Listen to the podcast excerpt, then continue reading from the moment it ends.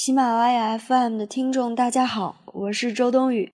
我主演的电影《七月与安生》九月十四号正式上映，希望大家多多支持，去电影院看一看吧。没有错，你们不要惊讶，刚才听到的的确是周冬雨本人的声音，也算是周冬雨给广大的迷弟迷妹们一个福利啦。那由周冬雨主演的电影《七月与安生》即将在九月十四号与全国的观众见面了。那喜欢周冬雨的朋友们也不要错过这次支持偶像的机会，赶快去电影院买票支持自己的偶像吧。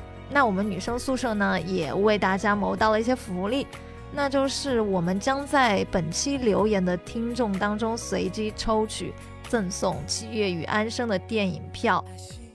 那想要电影票的就多多给我们留言支持我们，也支持这一部电影哦。那话不多说，我们现在就进入今天的讨论。大家好，欢迎来到女生宿舍。呃，我今天是变身为张继科迷妹的绿茵。啊，到我了！我是回归了本期节目，然后一直都是窦靖童迷妹的波波。我是喜欢了东方神起十二年的先后闹闹。所以今天我们这期话题就是要聊迷妹嘛，对吧？对对，就迷妹这个话题，哎，怎么说呢？我就觉得刚才我们在那个进门之前，然后说，嗯，我们要怎么样去做这期节目嘛？然后闹闹就说，要不然我们就想想身边人有没有是这种特别迷妹啊，然后特别怎么样？然后就发现我们自己其实。就是迷妹，对，我们就是迷妹的标准代表。但是我觉得我们三个应该是不同类型的。就你们觉得，呃，你你们认为的迷妹，或者说你们自己本身啊，就是有哪些迷妹的特征呢？我特别想知道“迷妹”这个词是怎么流行起来，因为之前人家跟我说“迷妹”，我还没有反应过来。我只是觉得我在追星。那“迷妹”它本来是什么样的一个概念啊？呃，我查了一下“迷妹”，因为之前有写稿子嘛，是来源于五月天的歌迷，然后五月天歌迷。都会叫自己迷妹，所以这样一个呃称呼就蔓延开来，就泛指了所有偶像的一个就粉丝吧。嗯，我觉得其实迷妹好像比粉丝会多一点，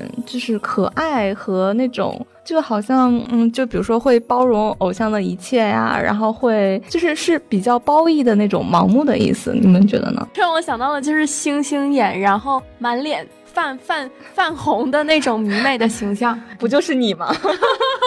天呐，你你知道波波特别可怕，他今天一天都有那种什么奶音，还有那种 撒娇的语气，不知道在那，哎呀，跟嗑了药一样，我的妈！对，所以说真的就是波波就是非常典型的那种很外在的那种迷妹的特征，就是他在办公室里面都随时可以唱起来、跳起来，就 有时候窦靖童又干了什么？对对，有时候就那一块突然就爆发出巨大的响声，那肯定就是他在看窦靖童。特别可怕！啊这里有没有谁是窦靖童的什么亲戚啊，或者是就是李亚鹏咖啡店的店员？就是有的话，赶紧跟波波联系一下，了了他的心愿好了。哎，你不要说波波了好吗？绿茵你自己还不是的？就是我的妈呀，特别可怕！绿茵她是那种就是在家迷妹，然后她有一天直接就说，因为要看张继科，不想来上班了。不不，那个万一领导在听呢？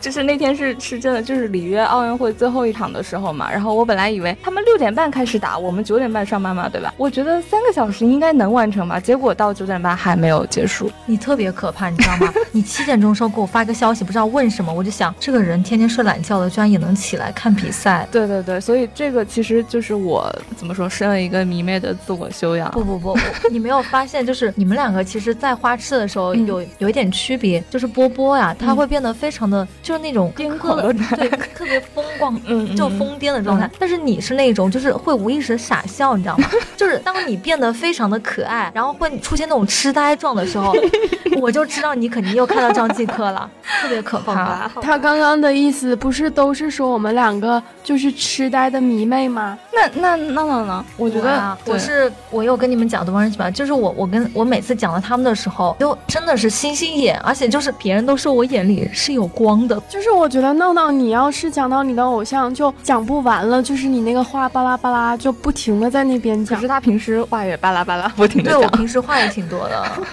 声情并茂。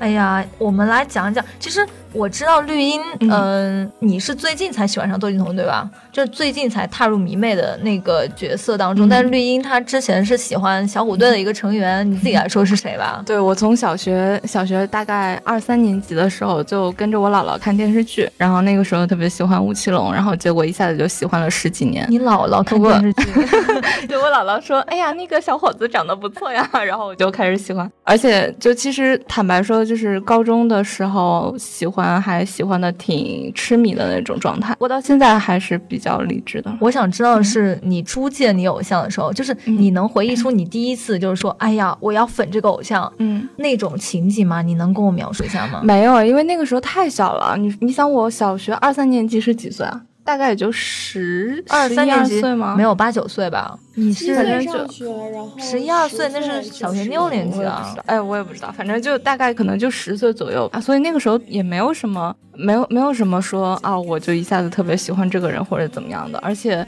那个时候就是大概应该是我们小学五六年级的时候开始，就是家里面的那个电脑开始普及嘛，就是那种特别老的什么酒吧。对对对，所以就其实那个时候也没有什么追星的渠道，可能就是什么买买磁带。对，现在小朋友可能都不知道买磁带是什么了，就买买磁带啊，然后有那种画，就是那种海报，是吧？对对对。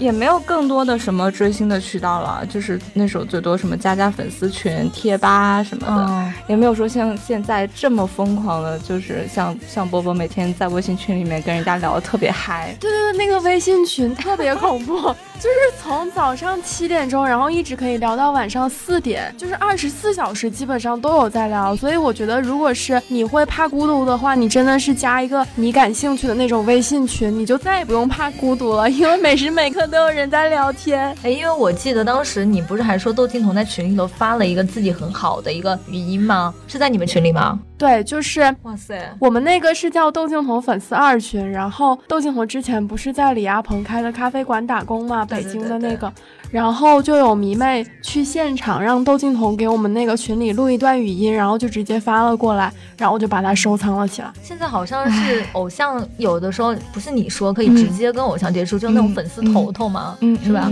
就是呃，你们最疯狂的时候是什么时候啊？最疯狂，对，肯定有。就是我觉得追星是有那个初期的迷恋期，然后再就是进入到疯狂的追星期，最后就是逐渐的平静，最后就变成一个非常经验丰富的一个老粉，那个心情又不一样。就你们现在处于哪个时期？其实你对吴奇隆应该我对吴奇隆最后一个时期的人，因为太久了。对对，因为他太老了。也没有没有没有。对，就是真的已经从一个就是小粉丝，慢慢的经历了你刚刚说的所有的过程，然后到现在可能我都不知道他现在在拍什么。还是要干什么活动？但是就是真的有需要，就是怎么说，就需要粉丝的力量的时候，你就会还是会默默参与的。我倒想起来，就是你说需要粉丝的那个参与嘛。嗯。我因为是喜欢东西十二年了嘛，而且我现在是处于一个平淡期，就是真的是他们融入到我血液里头了，我就会觉得说不会像以前那样天天去刷贴吧，把他们所有的照片都收藏起来。现在不会，只是说上次出了一个非常恶劣事件，就是韩国一个组合叫 icon，然后他他出了应援色。因为韩国组合都会有应援色嘛，他趁着我们东方人起的两位成员就是出去就是服兵役的时候，他们居然把我们的应援色占为己有。然后我们所有，我当时最感动的是，我以为这么多年了，很多先后都已经散落在世界各地，或者说是都已经爬墙走了。但是这个事件一出，所有以前爬墙走的先后都聚集起来了，我们都就是去用我们自己的力量去维护这个我们跟东方神起之间的一个红海约定。我当时觉得真的很感动，就是那么多年。年了，你会觉得啊，原来还是有这么一群人跟你一起来守护这个偶像。而有没有发现，就是现在的粉丝好像都没有那么的脑残了，就是有时候一些有脑残啊，但我觉得没有那么明显了。就是有时候粉丝会出一些负面消息啊，或者是会有跟他对立的那些明星，然后。粉丝就会理性的去支持自己的，不不，这个还是就是呃，一个是一对，一个是跟你粉上的这个偶像他本身的特质有关系，再一个其实也跟你接触到的这些粉丝团体是非常有关系的。就像你说张继科，他的他已经不是一个娱乐圈明星，他是一个运动员。当时他们之前那个就是从里约回来之后，不是还出现了挺恶劣的事件嘛？就是粉丝把他的那个就是他们坐的那班飞机的所有的头等舱的舱票都买下来了，导致他跟孙杨。就是没办法在头等舱待下去，然后反而去做了经济舱。就其实这个算是应该算是这种挺不理智的这种所谓追星的行为吧。还有现在不是出现了私生饭嘛？私生饭是个特别可怕的那种群体，对他是他会侵入偶像的所有生活。就比如说韩国是最可怕的这种私生饭，他会追车。上次不是我记得是哪个偶像啊？哦，就是那个 got seven 的王嘉尔。嗯，我不知道你们知不知道他，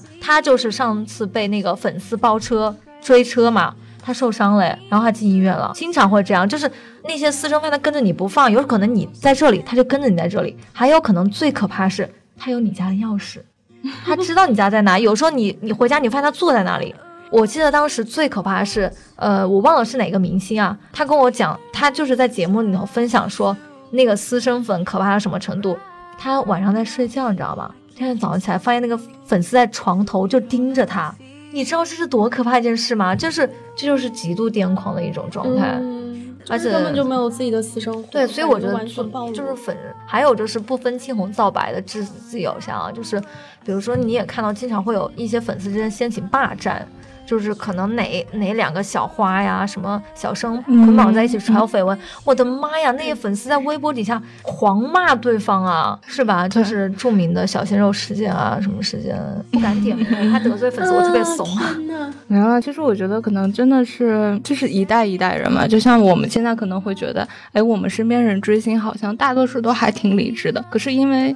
可能当我们在十几岁的那个时候，可能也会做过一些不是那么理智的事情，然后等到现在那些十几岁的小孩子做，可能他们在他们的世界里面也可能比较正常。那你做过最不理智的是什么？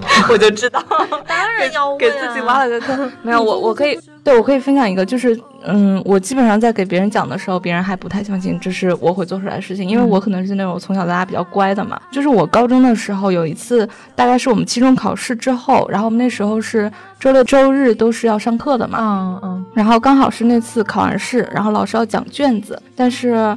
我那天就是吴奇隆，呃，去我家乡那边就是有一个商业活动啊，然后我就特别想见他嘛，就是高二的时候大概是，然后，哎，这件事情我说起来都非常的感动，自己被自己感动。没有没有，就是因为我们那时候跟班主任请假都要家长请假的，嗯、然后我妈妈特别理解我，我妈妈跟我老师请了个假。而且是当天的那个活动，是我妈妈跟我一起去的，一起去看了我去了。然后，而且这是一个感动的点，就是我觉得我妈还是挺理解我的。虽然其实她很不支持这种什么追星的行为，但是我妈就是觉得机会难得嘛。而且是我在上大学，就是我大概前一段时间吧，就是跟我高中同学聊天的时候，他们之前有一次回去看我们高中班主任，就是但是我不在嘛，嗯，就聊起了这件事情。其实我高中班主任在那件事情不久之后他就知道了，知道了是吧？对，但但是他并没有说我。你挺幸运的，就是你 你有支持你的一些家长嘛？嗯、那很多人追星的时候，就是家长会反对嘛。嗯，你像我，就是我为了追东方神起受了不少的苦。我我初中的时候其实挺叛逆的嘛，嗯，然后那时候就粉上他们。我每因为他们是韩国团体嘛，就是很、嗯、很少能够来内地嘛。我当时是怎么一个状况？特别可怕。我觉得我自己，我每天啊都会给郑允浩，就是东方神起队长写我自己的心事，写了厚厚的一个本子，这到现在还有。然后然后我每天就是因为当时不是贴吧挺流行的嘛，嗯嗯、然后就是他们所有消息我在贴吧上都能找到嘛。我当时是每天都在刷贴吧，然后里头不是会有他们出节目一些问答嘛，比如说理想型啊，嗯、或者说是呃家里父母几口人啊，就所谓他们的资料和一些倒背如流。我不是倒背如流，我特别可怕是什么？我每天中午回家吃饭的时候，我在电脑上都会把他们所有东西都抄下来，抄下来，你知道有多可怕？就是因为我上课的时候会看，就是我上课很无聊的时候，我就会看我抄这些东西。我就会把它背下来，然后我我们班有个女生嘛，我当时所有人都不知道东方神起，然后他们都嘲笑我说哇这几个男的那么丑，我当时就跟他们干架，真的是因为他们就干架。你初中的时候吗？初中，那就是我高中啊，不对，我也是初中。我初一的时候有个女生，我同桌特别喜欢东方神起，因为当时是特别可怕，是我当时是那种对偶像没有什么概念的，我就谁流行我也喜欢谁。但是自从遇到东方神起之后，哪怕所有人都不知道他，但是我依然就觉得我一定要喜欢他们。对对对对，我就觉得他们就坚定我，然后主要是当。时我的安利之后，即使到现在若干年之后，所有人见到我第一面都会问：“他说你还喜欢东方神起吗？”然后我说：“是啊。”最骄傲的是，当时我们班没有人喜欢东方神起，我就跟一个女生嘛，她是我同桌，我天天安利。然后后来就是我们俩没有做同桌了，但是她喜欢上东方神起，他们家没电脑，他每天把那个本子我们俩传来传去的，然后下课还一块讨论。他现在还在喜欢东方神起，就是我们俩还一起约定着每年一起看演唱会。你不觉得那种很感动吗？我我特别想问你们一个问题，就是因为我在喜欢窦靖童之前，其实是没有长久的追过一个星的。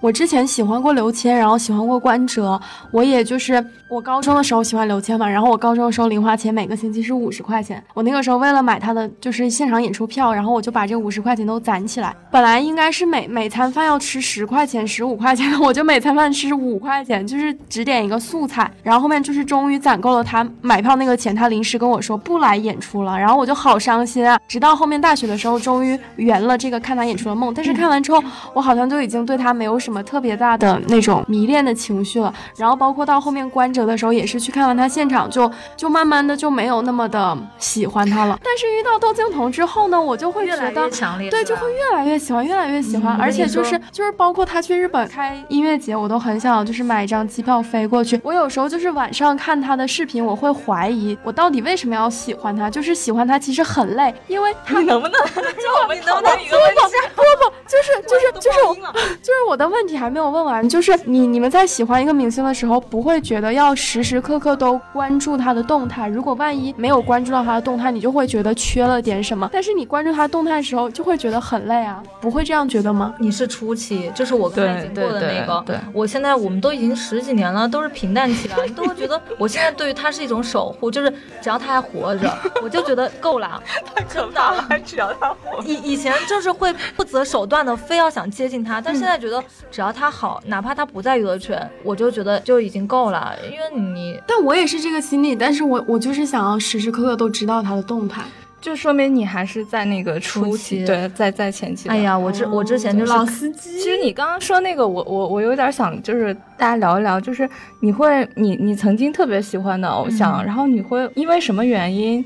或者是经历了什么事情，你开始就是逐渐变淡。我不知道怎么跟你讲，就是因为东方神起特别特殊，他们零九年的时候因为一起官司嘛，所以就分成了二加三。然后我当时是伤心欲绝，特别伤心。然后那时候也快高考了，我就逼迫自己说，我不要去接触他们的信息，就慢慢的就是不会那么强烈去关注。但是等到现在，我哎怎么讲，就是到现在还还是。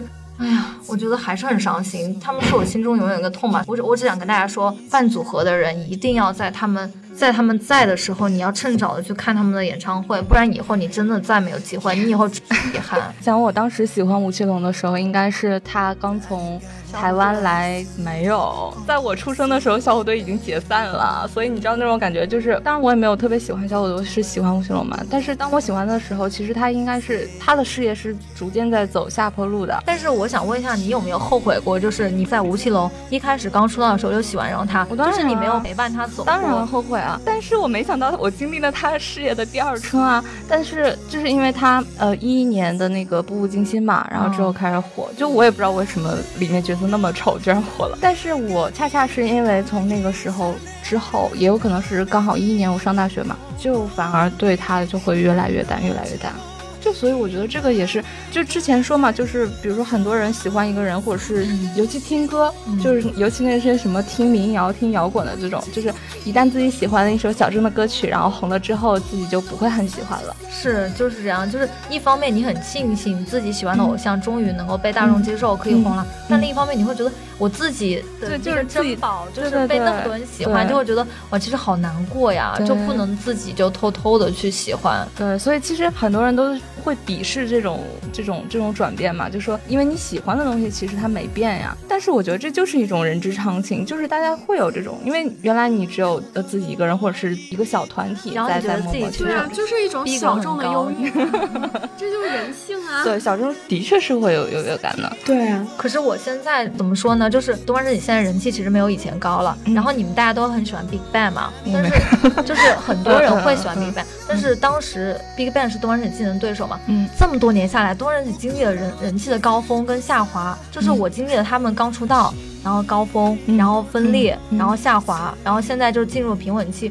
我是觉得我很庆幸的是，我一直没有离开，就是我不知道为什么他们给我的一个力量很神奇。我跟你们讲，我当时是怎么接触到东方神起的吧，特别神奇。我们俩可以先睡个五十分钟。没有没有，就特别快，就特别神奇的是什么？就是当时我在家看一档呃娱乐节目，叫《银色新资讯》。天呐，我还记得那个名字，那个节目现在可能已经没有了吧？它结尾之后不是会放就是 MV 嘛？我当时是在家里，在我爸妈的房间坐着吃饭，你也知道，端着一个饭碗特别可怕。然后这首《郑允浩》就出现在画面里，我当时整个人都惊呆了，我就觉得哇塞，天使在人间。这里要插播王力宏那个唯一什么世界星星都亮了，就是觉得整个世界都静止了。如果当时不是怕我爸妈打我，我的那个碗肯定就掉地上了。就是那一眼，我就觉得妈呀，这一辈子就这么痴迷了，特别可怕。啊，我我有个想问你们的问题，就是特别喜欢一个偶像的时候嘛，如果他有一天就是真的结婚的话，你们会有什么感觉？就比如说窦靖童？我觉得你采访的这两个人也都还挺那个，我觉得窦靖童应该会结婚啊。如果他跟女生结婚呢？是吗？我之前有看过一个视频，就是说窦靖童可能会闪婚。嗯，我觉得如果他结婚了的话，那也挺好的，那我就会找一个人结婚呀。但是如果他不结婚的话，反倒可能会，我就一直都很迷恋他，然后。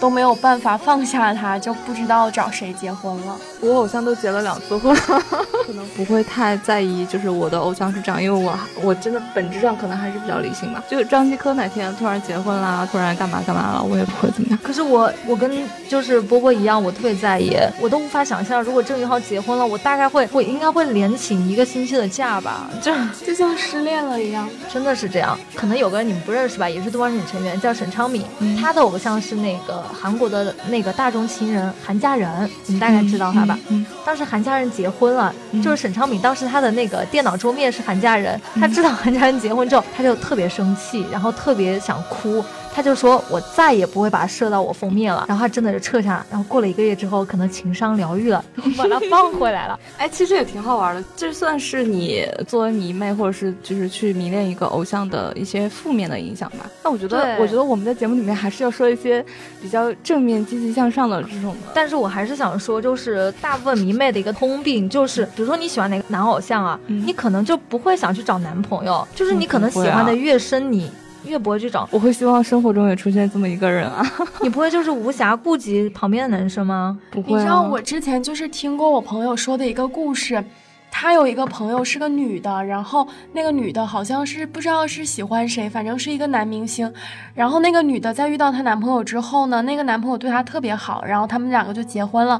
结了婚之后，她老公就继续带着她去追那个男明星，就是还开车去带她听他的演唱会啊，然后去呃买票去旅游追他的音乐节啊什么的。那很好啊，对啊，就是很好。对，现在其实很多会这样的呀。